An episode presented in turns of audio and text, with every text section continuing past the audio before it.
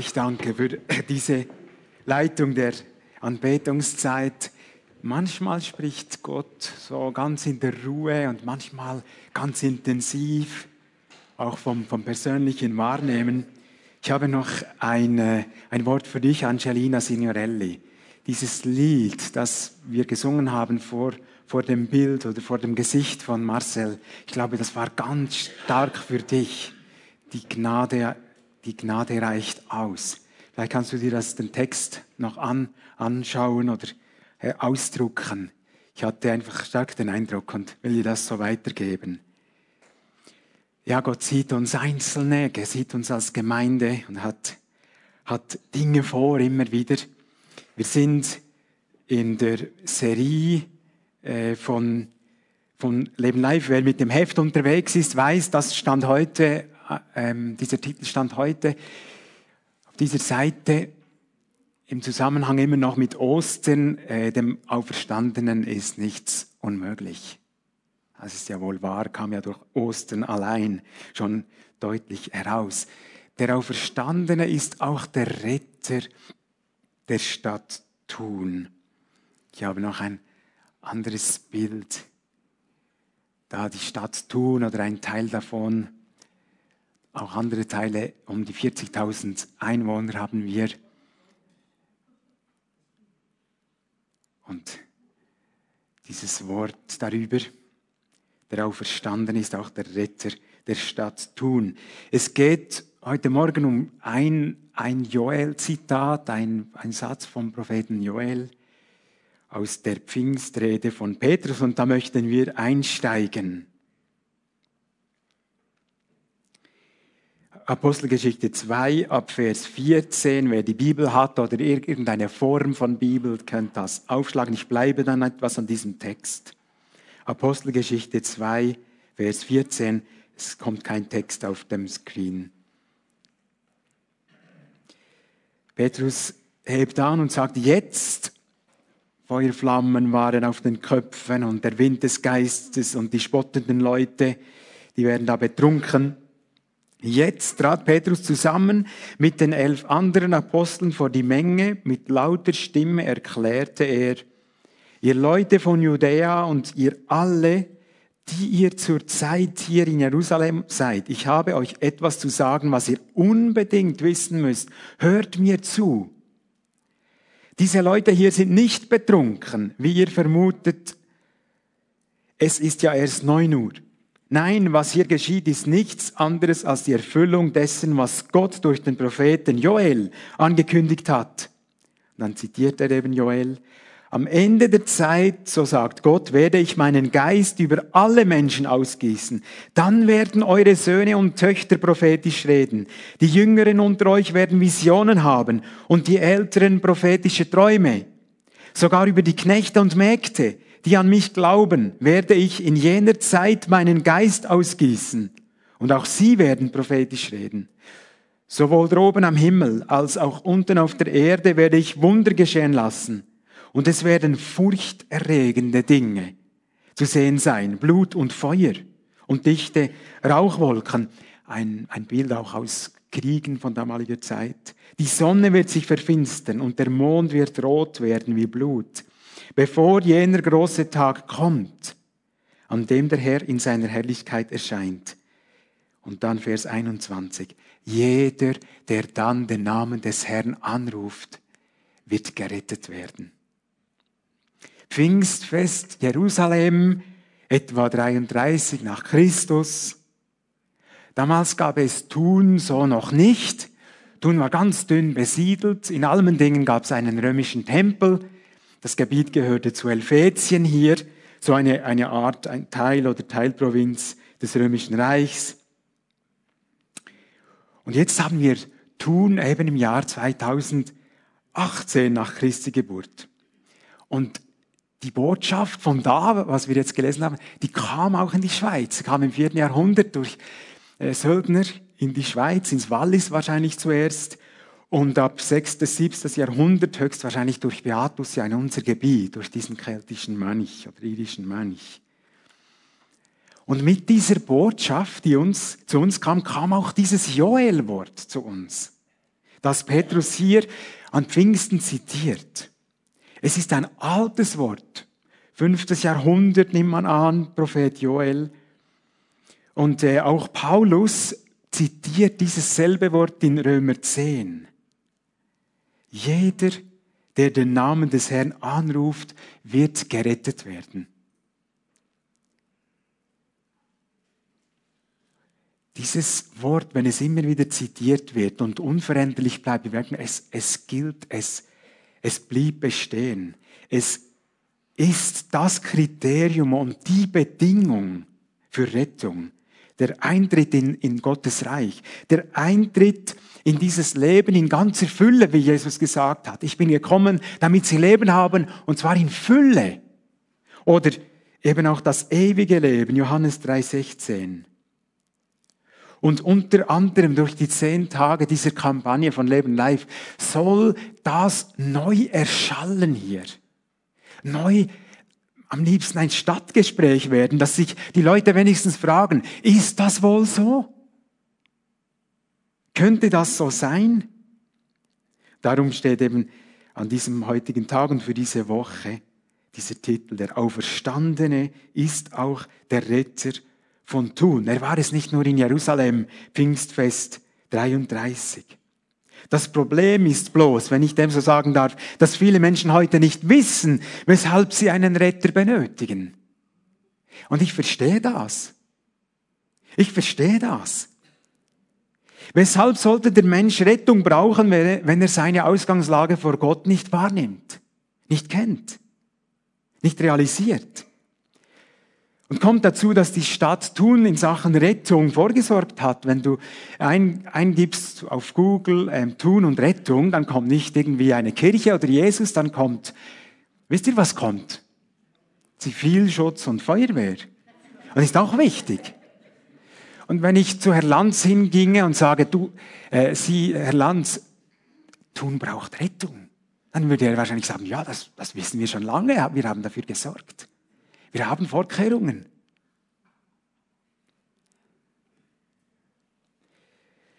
Liebe Gemeinde und liebe Besucher, wenn ich sage, dass ich verstehe, dass Menschen ihre Rettung gar nicht brauchen und nicht einsehen, warum sie sie brauchen. Ich meine das ernst. So lasst uns doch schon nur zwei Gedanken ein bisschen durchdenken, damit wir nicht irgendwie erstarren und denken, was wollen wir da noch als Christen, wenn die Rettung niemand will, wenn sich niemand darum schert. Das soll uns nicht etwa lähmen und bremsen. Ich möchte zwei Dinge uns vor Augen führen. Es braucht nicht viel an Erschütterung, an Not, an Gefahr und wir Menschen haben plötzlich doch diese Fragen. Ich habe es gerade kürzlich er erlebt. Vor drei Wochen ist einem Bekannten die, die Mutter gestorben. 67, relativ schnell ging das. Und am Beerdigungsabend habe ich ihn gesehen. Und obwohl wir vorher mehr über Wetter und Hund gesprochen haben jeweils, hat er sofort davon gesprochen und er hat mir durch die Blume Fragen gestellt. Und er hat sich, ich habe gemerkt, für ihn war diese Frage plötzlich auf dem Tisch, was ist jetzt mit meiner Mutter? Und er hat sich dann unter anderem mit einem Satz ein bisschen getröstet offensichtlich. Er hat gesagt, ja, ich habe mir gedacht, wenn so viele Leute an der Beerdigung waren, so alles kann sie nicht verkehrt gemacht haben. Ich sage das nicht zynisch. Es zeigt einfach, wie in gewissen Situationen diese Fragen messerscharf vor uns sind.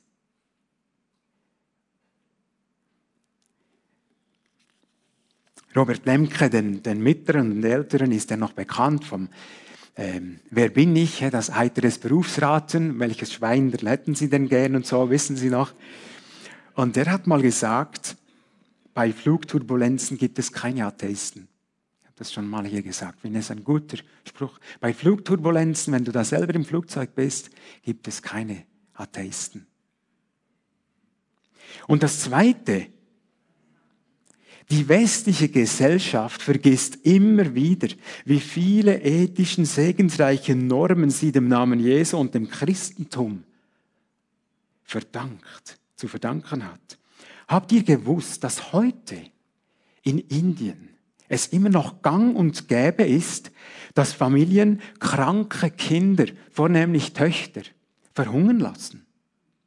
Und sagen, krank heißt, und, heißt nur teure Medizin, wenn wir denn das überhaupt anschaffen würden, oder sogar, sogar Spitalaufenthalt lohnt sich nicht, wir lassen das Mädchen verhungern.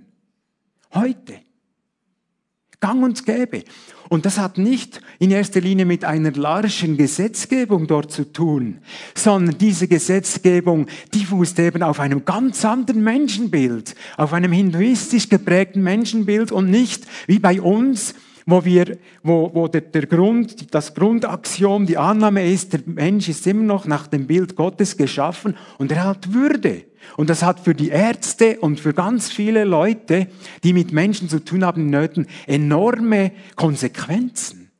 Ein Arzt hat sich einzusetzen für einen Menschen bis aufs, aufs Letzte, ist, ist bei uns Norden, das erwarten wir.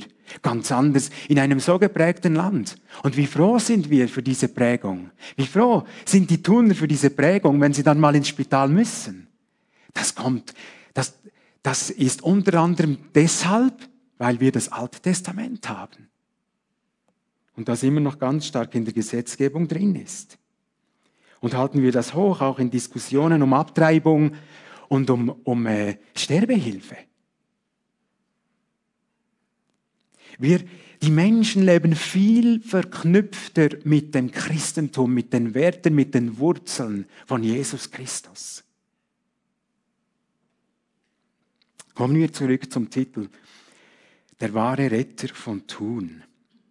Ich weiß nicht, ob, ob uns das und wie stark uns das immer wieder bewusst ist.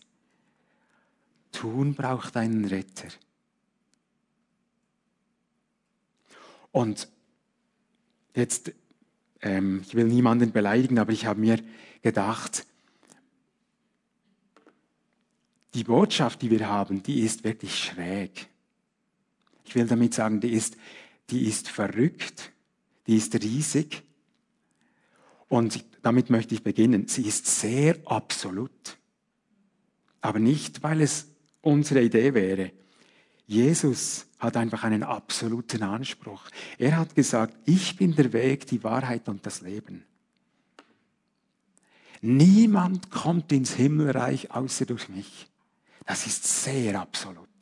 Oder wenn jemand behauptet, im Manis da neben dem Bahnhof, das ist der beste Kaffee der ganzen Welt. Dann schmunzeln wir und, und vielleicht sagen wir, ja, ich finde auch, wer, wer den Kaffee dort schon hatte. Oder ja, je nachdem, oder? Aber wenn jemand sagt, auf diese Weise gelingt dein Leben, nur auf diese Weise, da sind wir so verdemokratisiert hier schon nur, oder? Das, das ist schwer. Aber Jesus sagt, es gibt einen Weg ins Leben. Oder eben Joel, dieser Joel-Vers, der zitiert wurde. Jeder, der den Namen des Herrn nicht anruft, man könnte es nämlich auch so lesen, jeder, der den Namen des Herrn nicht anruft, Fortsetzung könnt ihr euch selber formulieren, wird nicht gerettet sagt Gottes Wort. Und Jesus sagt dasselbe, dass, dass, man, dass man hier nicht übertreibt, wenn man Joel umkehrt. Jesus sagt in Johannes 3,36, nicht 3,16, sondern 3,36, wer an den Sohn glaubt, hat das Leben oder das ewige Leben. Wer dem Sohn nicht vertraut, der hat das Leben nicht, sondern der Zorn Gottes bleibt weiter auf ihm. Und Jesus klingt oder tönt damit an die Ausgangslage des Menschen, die Notwendigkeit des Retters.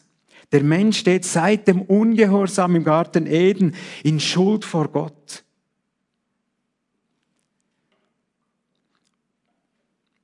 Und wie es Jesus hier sagt, eben ist, lebt unter dem Zorn Gottes und benötigt den Retter.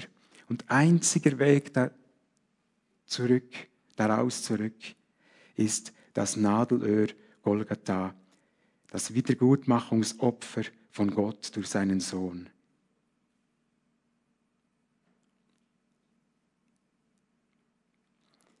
Das ist einfach schwierig für uns, für uns Menschen, weil wir, weil wir so hilflos sind. Und ich kann noch eines draufsetzen. In diesem Joel-Zitat selber merken wir noch, es ist noch schärfer. Es heißt nicht, wer den Namen des Herrn anruft, rettet sich, sondern steht im Passiv, wird gerettet werden. Noch eines drauf. Das kratzt uns Menschen, das kratzt die Menschheit. In dem Sinn wirklich eine schräge Botschaft, eine sehr ausschließliche Botschaft. Manchmal wünschte ich mir ein bisschen eine weniger absolute Botschaft als Christ anderen weiterzugeben. Und dann ist es eine alte, ewig gültige Botschaft. Ich weiß nicht, ob, ob du das äh, bestätigen kannst, Christian, aber kürzlich sagte ein Jurist, alle vier Jahre, die Halbwertszeit der, der Gesetze ist etwa vier, vier Jahre und dann werden die Gesetze neu angepasst. Das Wort Gottes und das Joel-Wort hat eine andere Halbwertszeit. Jesaja sagte, das Gras verdorrt, die Blume vergeht, aber mein Wort bleibt ewig. Dieses Wort bleibt. Es ist alt und ewig gültig und es ist stimmig mit den anderen Kapiteln der Bibel. Wir haben 1189 Kapitel in der Bibel. Dieses Joel-Wort ist kompatibel mit dem oder auch mit den über 31.000 Versen. Es geht auf. Die ganze Bibel zielt immer auf dieses Joel-Wort. Da kommt ein Retter. Da kommt der Retter. Gehen wir jetzt zu Petrus zur Rede zurück an Pfingsten. Er erklärt hier den Leuten den Plan und sagt jetzt, jetzt entfaltet sich eben ein, ein neuer Schritt hier. Und dann zitiert er ja eben Joel.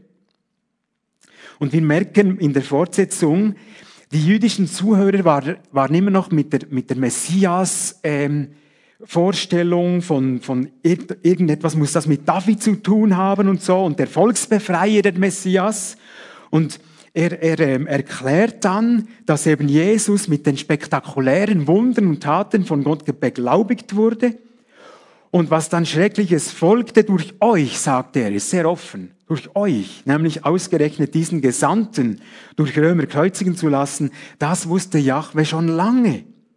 Und jetzt, wir merken wie auch Petrus hier, ganz Petrus, der Fischer, ganz sauber umgeht mit dem Wort.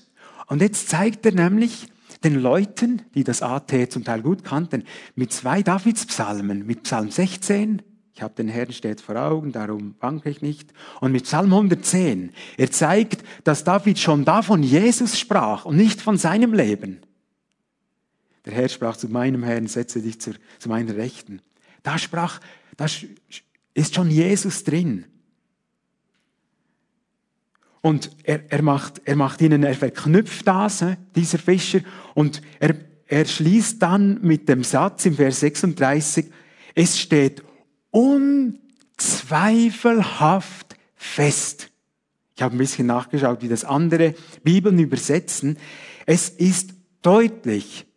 Es ist mit Gewissheit zu sagen. Es ist zuverlässig. Oder Peterson, Englisch, there is no longer room for doubt. Es gibt keinen weiteren Raum für Zweifel. Allein das, was ihnen da Petrus zusammen vernetzt. Es, ist, es gibt keinen Zweifel. Er fährt weiter. Und ganz Israel soll erkennen, Gott hat Jesus zum Herrn und Messias gemacht. Den Jesus, den ihr gekreuzigt habt. Sagt Petrus. Und schließlich, die schräge Botschaft ist doch auch eine unerhört fröhliche, frohmachende Botschaft.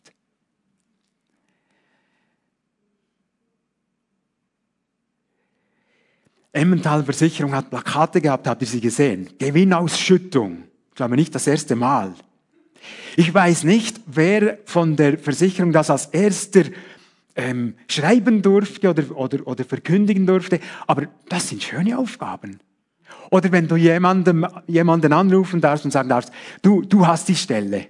Das sind schöne Aufgaben. Oder kürzlich kam ein Telefon ähm, von, von jemandem und hat gesagt, äh, ist ihre Frau zu Hause, sie hat bei einem Wettbewerb mitgemacht. Da habe ich gesagt, oh, das klingt gut, oder? Jetzt wissen wir noch nicht, aber vielleicht ist es ein großer Gewinn. Wäre nicht das erste Mal.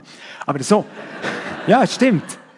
Aber solche Botschaften weiterzugeben, das, das erste Los oder das, der Hauptgewinn, das ist schön.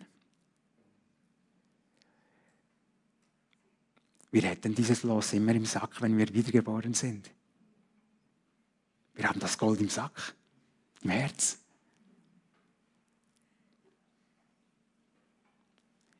Erinnern wir uns an letzten Sonntag, als Felix Ceccato uns erzählt hat von Ungarn, von diesem Gefängnis. Und da hat der, der Gefängniswärter, glaube ich, hat übersetzt, notgedrungen übersetzt das ganze Evangelium. Und am Schluss hat er doch gefragt, aber stimmt das wirklich das, dass da einer für mich gestorben ist und dass man den kennenlernen kann? Das ist eben diese Botschaft. Und er, sie haben dann bejaht und er hat dann diesen Retter, diesem Retter das Vertrauen geschenkt. Zurück zum, zu, zu den Pfingsterläuterungen von Petrus. Die Rede hat die Menge nicht nur überzeugt, und natürlich hat da der Heilige Geist auch gewirkt. Das ist immer wichtig. Der Heilige Geist. Und der kommt eben oft, wenn, wenn, wenn die Wahrheit verkündigt wird. Das zieht den Geist an. Habt ihr auch schon gemerkt, wenn ihr jemandem das Evangelium erklärt, dann, dann tut sich oft etwas. Das gefällt dem Heiligen Geist. Und die waren nicht nur, die waren nicht nur äh, hin von, von, von dem, was ihnen da Petrus, der Fischer, erzählt hat. Die kamen ganz schön ins Schwitzen und ins Stocken. Da waren plötzlich Luftturbulenzen ohne Flugzeug.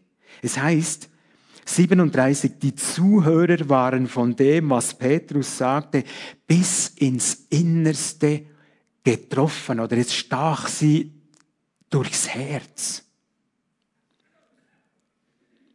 Die standen nicht da und, und sagen, du, der spricht noch interessant, gell, das klingt noch nett, wenn denn das stimmen würde. Aber es ist so heiß, komm, wir nehmen ein Bierchen. Nein, da war keine Zeit für solches. Das spüren wir hier an dieser Aussage, die meinten es ernst. Die waren in Wallung, die realisierten, es geht jetzt um extrem viel. Es geht jetzt wirklich um, es geht um alles oder nichts für uns.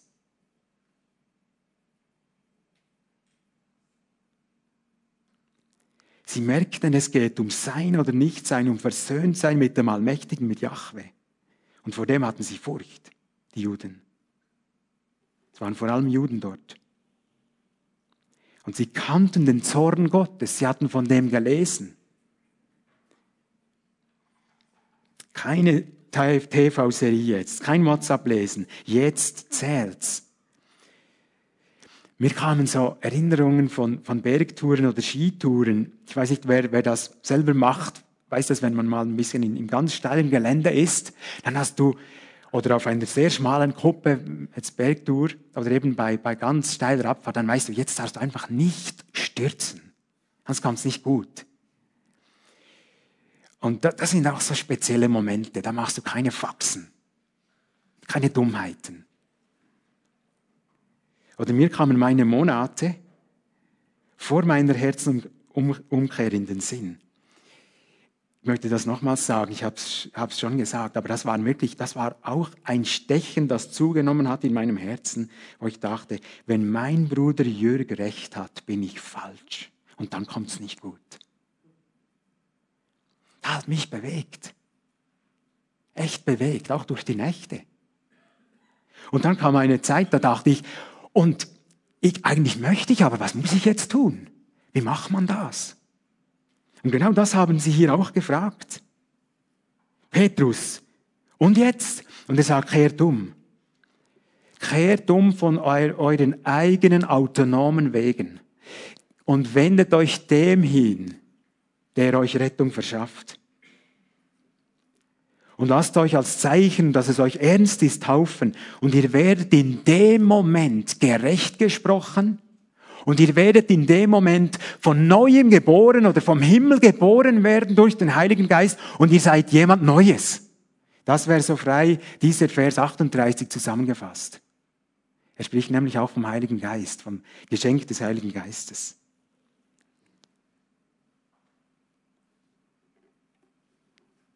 Nochmals diese Frohbotschaft mit drei Stichworten. Nicht mehr unter Gottes Zorn in einem Nu bei dieser Hinwendung. Alle Sünden sind sie noch abartig, rot wie Blut, weg.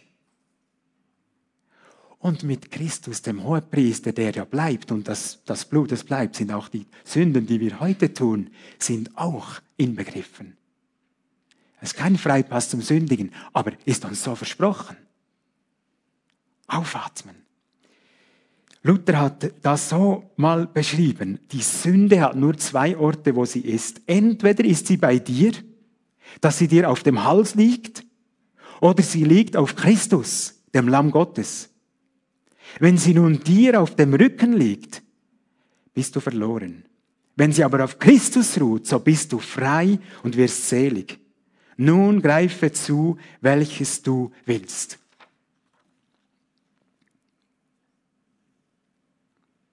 Gerecht gesprochen, allein durch den Glauben, sagt Römer 3, 24, durch die Erlösung, die Christus vollbracht hat. Das zweite nochmals, ein Kind Gottes werden, das sagen darf, Abba, Abba, Papa.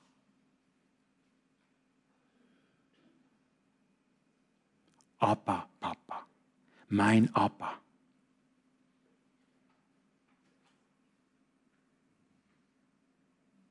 Lieber Vater, manchmal lernt man erst durch das Christwerden kennen, was ein Vater ist.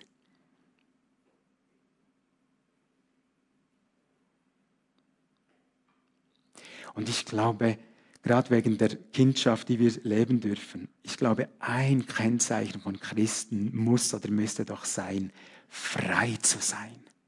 Nicht immer Angst vor Sündigen. Nicht immer Angst, oh, ist das gut, darf man das als Christ? Frei sein. Und der Abba durch den Heiligen Geist, der redet dann schon, wenn, wenn wir Grenzen überschritten haben. Oder zeigt es uns vorher. Ein Kind, das eine gute Vaterbeziehung hat, fühlt sich wohl, ist frei, wagt etwas.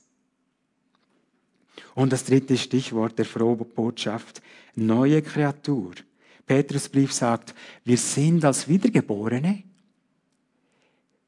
wir haben eine neue Natur, wir haben die Natur Christi, wir haben das Wesen Christi. Lass dir das mal auf der Zunge zergehen. Die Natur Christi ist in wiedergeborenen Menschen.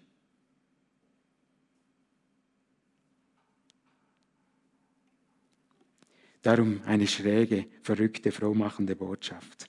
Gute Botschaft, Evangelion, die gute Botschaft. Und die Menschen in Jerusalem, die haben es sofort umgesetzt, die haben darauf gehört, 3000 ließen sich taufen, nahmen das ernst. Kommen wir zu Leben live zurück. Der Auferstandene ist auch der Retter der Stadt Thun. Pfingsten soll auch hier passieren, immer wieder passieren. Liebe Gemeinde, haben wir vielleicht jetzt durch diese Gedanken wieder neu festgestellt, es ist schon entscheidend, ob wir das wirklich von Herzen glauben. Oder ob wir den Retter als eine Option für die Menschen sehen. Und wenn wir eben auch sehen, was der Unterschied ist. Ich glaube, das ist, das ist, das ist wichtiger. Unsere Herzensüberzeugung ist wichtiger als die Methode, wie wir das Evangelium erklären. Da bin ich überzeugt. Wenn Menschen merken, der, der glaubt das, die glaubt das, die ist begeistert davon, das ist einfach eine, eine Botschaft für sich. Da musst du gar nichts sagen eigentlich.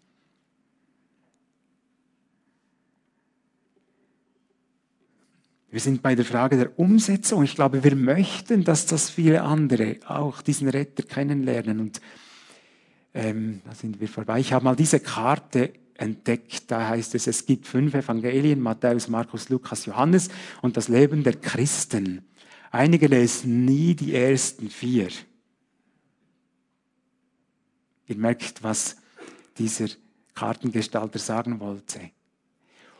Unser fünftes Evangelium ist enorm wichtig, weil sie die anderen, viele Menschen die anderen nie lesen. Aber wir sind die zweibeinigen Bibelübersetzer.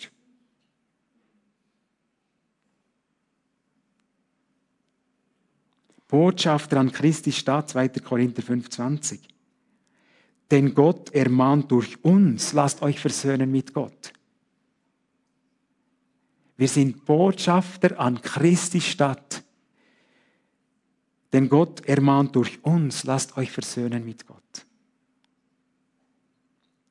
Vergessen wir nicht, was wir alles auslösen durch ein Leben in Christus, wo wir wohnen, wo wir arbeiten, wo wir sind, wenn wir uns nicht rächen, wenn wir nicht lästern, wenn wir nicht über den Chef mit den anderen herziehen, wenn wir, wenn wir auch mal nachgeben, wenn wir nicht recht haben müssen.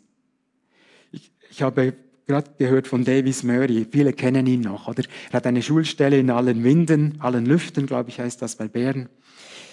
Und da war, er ist im Lehrerkollegium dort und da war eine Stelle ganz, plötzlich ganz äh, äh, unsicher. Und dann hat Davis irgendwie eine kleine Einbuße in Kauf genommen mit Stunden und so und jetzt ist diese Stelle gesichert. Christus hat dort gedient. Durch diesen, durch diese, diesen Mann, der gesagt hat, okay, wie kann ich dienen?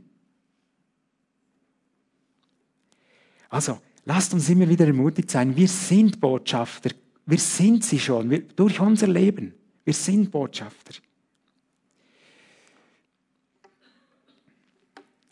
Aber manchmal ist auch Verkündigen dabei. Petrus hat hier verkündigt. Unter anderem Joel 3,5. Paulus sagt, wie sollen sie den anrufen, an den sie nicht glauben? Wie sollen sie aber dem glauben, von dem sie nichts gehört haben? Und so kommt der Glaube aus der Predigt oder aus dem Gehörten, heißt es wortwörtlich, aus dem Gehörten. Das Gehörte aber durch das Wort Christi. Wenn wir Christen sind, haben andere gewagt, uns zu verkündigen. Wagen wir es auch wieder. Wagen wir es auch. Wenn wir Leute einladen in Veranstaltungen von Leben live, ich sage immer wieder, das ist nur eine von vielen Möglichkeiten, aber dort wird verkündigt, auch beim Poporatorium, dort wird die ganze Biografie von Jesus musikalisch verkündigt. Sehr niederschwellig. Also, wenn ihr Leute einladet, dann schleppt ihr sie zur Verkündigung, ihr müsst es nicht mal selber machen. Es liegt nicht allen, das Evangelium zu erklären. Den Rest dürfen wir dem Heiligen Geist überlassen. Und dann wollen wir auch respektvoll sein. Wir wollen uns nicht, wir wollen nicht beleidigt sein von Ablehnungen. Das wäre eigentlich das Dümmste. Sondern einfach dranbleiben. Und denken wir dran, wir, viele Menschen brauchen viele Anstöße, bis sie sich auf den Weg machen mit Christus oder zu Christus. Denken wir an die Engelsskala. Und hier dazu will ich nichts mehr sagen, aber Gebet ist natürlich auch immer ganz wichtig. Ich wollte uns heute Morgen verdeutlichen, tun braucht genauso den Retter wie die Leute damals an Pfingsten. Vielleicht sind in Thun 37.000, die nach den Retter suchen und 3.000 kennen ihn schon. Ich weiß es nicht. Das ist ein bisschen gewagt gesagt. Hoffentlich sind es mehr. Aber Tausende, Tausende suchen ihn letztlich immer noch. Und ich wollte uns zeigen, lassen wir uns nicht erstarren von unserer Gesellschaft, die nicht gerade ruft, wie damals an Pfingsten, und was soll ich tun, damit ich gerettet werde? Das ruft uns selten jemand zu, oder? Leider morgen früh, wenn wir Velo unterwegs sind. Du, wart mal, ich habe eine Frage. Es gibt Länder, wo es so ist, und es gab auch in der Schweiz Zeiten, wo es schon so war. Vielleicht auch in der Zeit, als diese Gemeinde gegründet wurde. Ich schließe mit einem Bild von einem Landwirten. Wir können, wir können jetzt auch unter Druck geraten, falscherweise. Und ähm, ja, wie und was und wem und sollte ich noch und so. Ich glaube, das ist eben wieder die Kindschaft verlassen. Aber das Bild hilft, wenn ein Bauer nicht aufs Feld sät, wächst nichts. Oder dann anderes, oder? Aber nicht das, was. Wenn, wenn wir nichts säen, wächst nichts. Wenn wir säen, können wir dann das Wachsen und die Ernte Gott überlassen. Und das, das hält uns in demütiger Balance, dieses Bild. Wir machen es nicht, nie. Wer wären wir? Aber wir sind hineingenommen. Und über Möglichkeiten noch ein bisschen spezifisch wird jetzt Katrin noch sprechen im Zusammenhang mit Leben Live. Ich würde mich freuen, wenn wir uns einfach zahlreich im Herz und im Tun, wenn wir diese Möglichkeit diesen Sommer im Juni nützen könnten miteinander. Ich glaube, es ist ein Geschenk von Gott, eine Möglichkeit von Gott, speziell Tun geschenkt. Amen.